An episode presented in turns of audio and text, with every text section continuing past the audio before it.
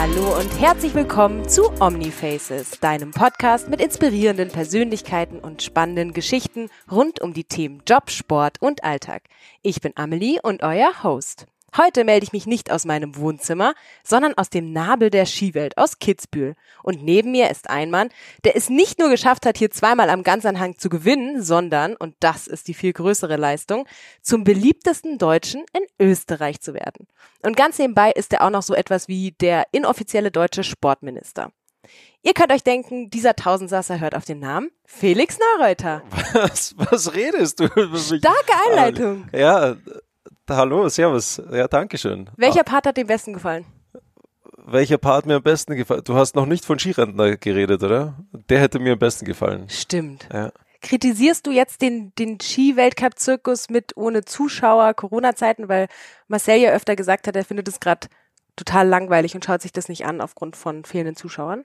Hat er das gesagt, ja? Mhm. Also was heißt, ich kritisiere ihn, aber ich kritisiere einfach die, die Entwicklung, die auch der Skisport genommen hat. Ähm, ich meine, der, der Skisport ist sowas Einzigartiges und sowas, sowas Geniales, aber dadurch, dass so viele Formate ins Leben gerufen worden sind, mit, ich meine, schau mal, früher hat es gegeben, Slalom, Riesenslalom, Abfahrt. Punkt aus, fertig.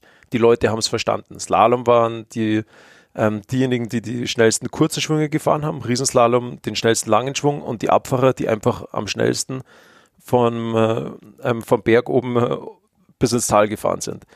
Und heute gibt es einen Super-G, eine Superkombination. Dann gibt es ähm, Parallel-Slalom, Parallel-Riesenslalom, Teambewerb. Dann kommt noch ähm, Slalom, Riesenslalom, Abfahrt dazu. Also es ist so eine Überfüllung an Formaten, dass die Leute zu Hause sich überhaupt gar nicht auskennen. Hä, was kommt denn überhaupt jetzt gerade hier im Fernsehen? Oder die können auch gar nicht den Unterschied zwischen Super-G und Abfall erkennen. Also deswegen, ähm, man muss versuchen, den Skisport wieder so einfach wie möglich zu den Menschen zugänglich zu machen und vor allem auch die Athleten nahbarer zu machen. Und das nächste ist auch, dass wir unbedingt versuchen müssen, den Skisport nachhaltiger zu gestalten. Ähm, als Skisportler steht mir auch oft in der Kritik und auch zu Recht, dass ja, dass wir die Natur belasten und die Umwelt belasten. Und das, es stimmt auch. Aber wir müssen jetzt vorangehen und den Skisport so nachhaltig gestalten, ähm, dass, dass die Jugendlichen wieder sagen, hey, Skifahren ist was Cooles. Wir wollen die Berge erleben, weil nur dann können wir sie auch, auch schätzen lernen und die Natur schätzen lernen. Und wo trainiert man dann im Sommer, wenn man nicht nach Übersee fliegen kann? Ja, das sehe ich sowieso schon immer kritisch. Diese Überseefliegerei und auch die Trainiererei im Sommer auf den Gletschern, das macht für mich einfach, einfach keinen Sinn. Ähm, schon alleine auch der Grund, warum es für mich keinen Sinn macht, ist, dass heutzutage die Zehnjährigen, Elfjährigen im Juli auf 4000 Meter Höhe in Zermatt oder in Sasfee auf dem Gletscher oben trainieren.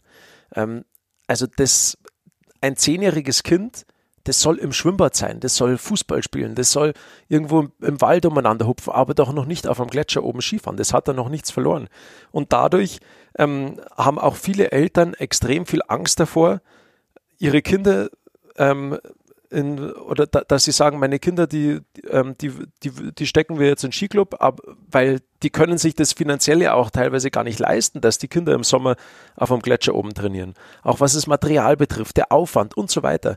Deswegen, wir müssen unbedingt schauen, dass, ähm, dass die, die oder derjenige von der Alm oben immer noch die gleiche Möglichkeit hat, in Ski-Weltcup zu kommen, wie derjenige aus einem reichen Elternhaus, so wie es früher auch war.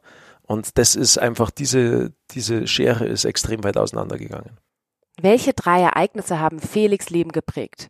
Eins werden wir euch jetzt schon verraten in der Kurzversion. Und wenn ihr weitere hören wollt, dann müsst ihr nächste Woche wieder einschalten. Also Felix, hau raus.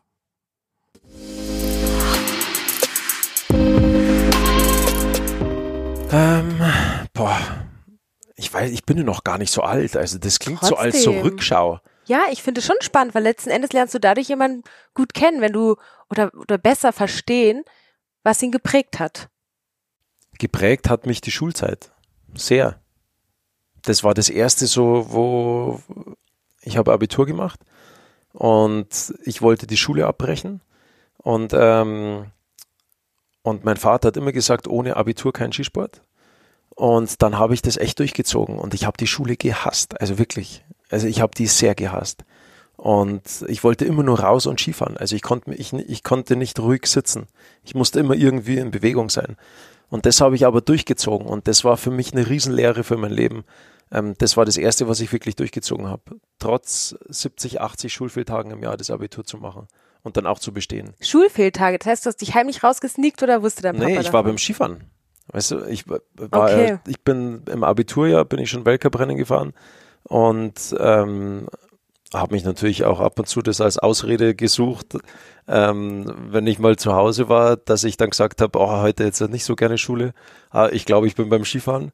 Habe ich tatsächlich auch gemacht. Aber ähm, nee, sonst war ich, ich war sehr viel unterwegs, ja, durch, durch, durch Skifahren natürlich. Und mit was für einem Durchschnitt hast du dann abgeschlossen? Ja, nicht gut. Es war 3,4, also mit, mit Ach und Krach geschafft, aber immerhin geschafft. Was waren deine Hauptfächer?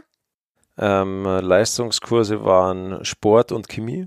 Also man muss sagen, ich habe trotz Leistungskurs Sport nur 3,4 Abiturschnitt. Das ist jetzt nicht unbedingt so ruhmreich.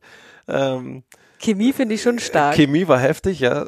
Da haben sie gesagt, ähm, wenn man in die Kollegstufe kommt, in der 12. Klasse, man fängt fast bei Null an.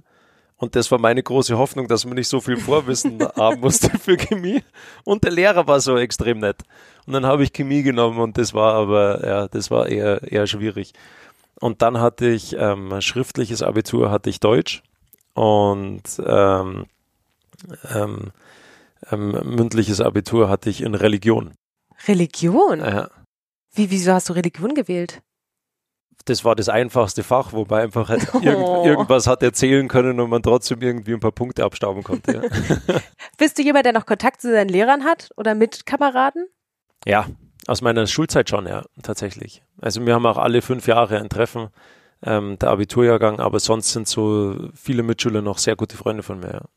Und jetzt zum Schluss von diesem wunderbaren Podcast darfst du mir, äh, oder du hast mir hoffentlich drei Geschichten mitgebracht, wobei eines davon eine Lüge ist. Ja, jetzt muss ich kurz mal überlegen. Drei Geschichten, wovon eine eine Lüge ist. Du kennst mich ja schon sehr lange, muss ich sagen. Deswegen, ich muss jetzt wirklich extremst ähm, einfallsreich sein. Okay, also. Geschichte Nummer eins ist folgende. Ähm, ist mal vor mir bei der Haustür eine Hochzeitsgesellschaft gestanden, ähm, wo, die, wo der Bräutigam, also die komplette Hochzeitsgesellschaft, der Bräutigam ist noch in dem, in dem Hochzeitsauto drinnen gesessen und die Braut ist aus dem Auto ausgestiegen im Brautkleid, hat an unserer Tür geklingelt. Ich war zufälligerweise zu Hause und, und komme nach unten und dann sagt die Braut zu mir, ähm, bevor ich meinen Mann heirate, wollte ich bitte noch mal einmal kurz dich sehen ähm, und dich fragen, ähm, ob ich mir nicht vorstellen könnte, ähm, mit ihr zusammen zu sein.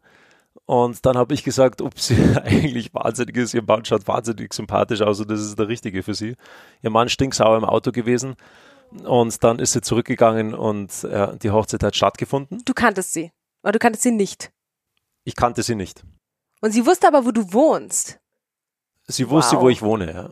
Okay. Ja.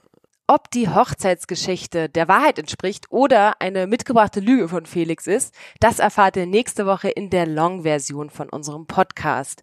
Ja, ihr habt wahrscheinlich alle das Rot oder Weiß vermisst. Ich tatsächlich auch, aber es war wieder mal mittags und wir sind beim Wasser geblieben.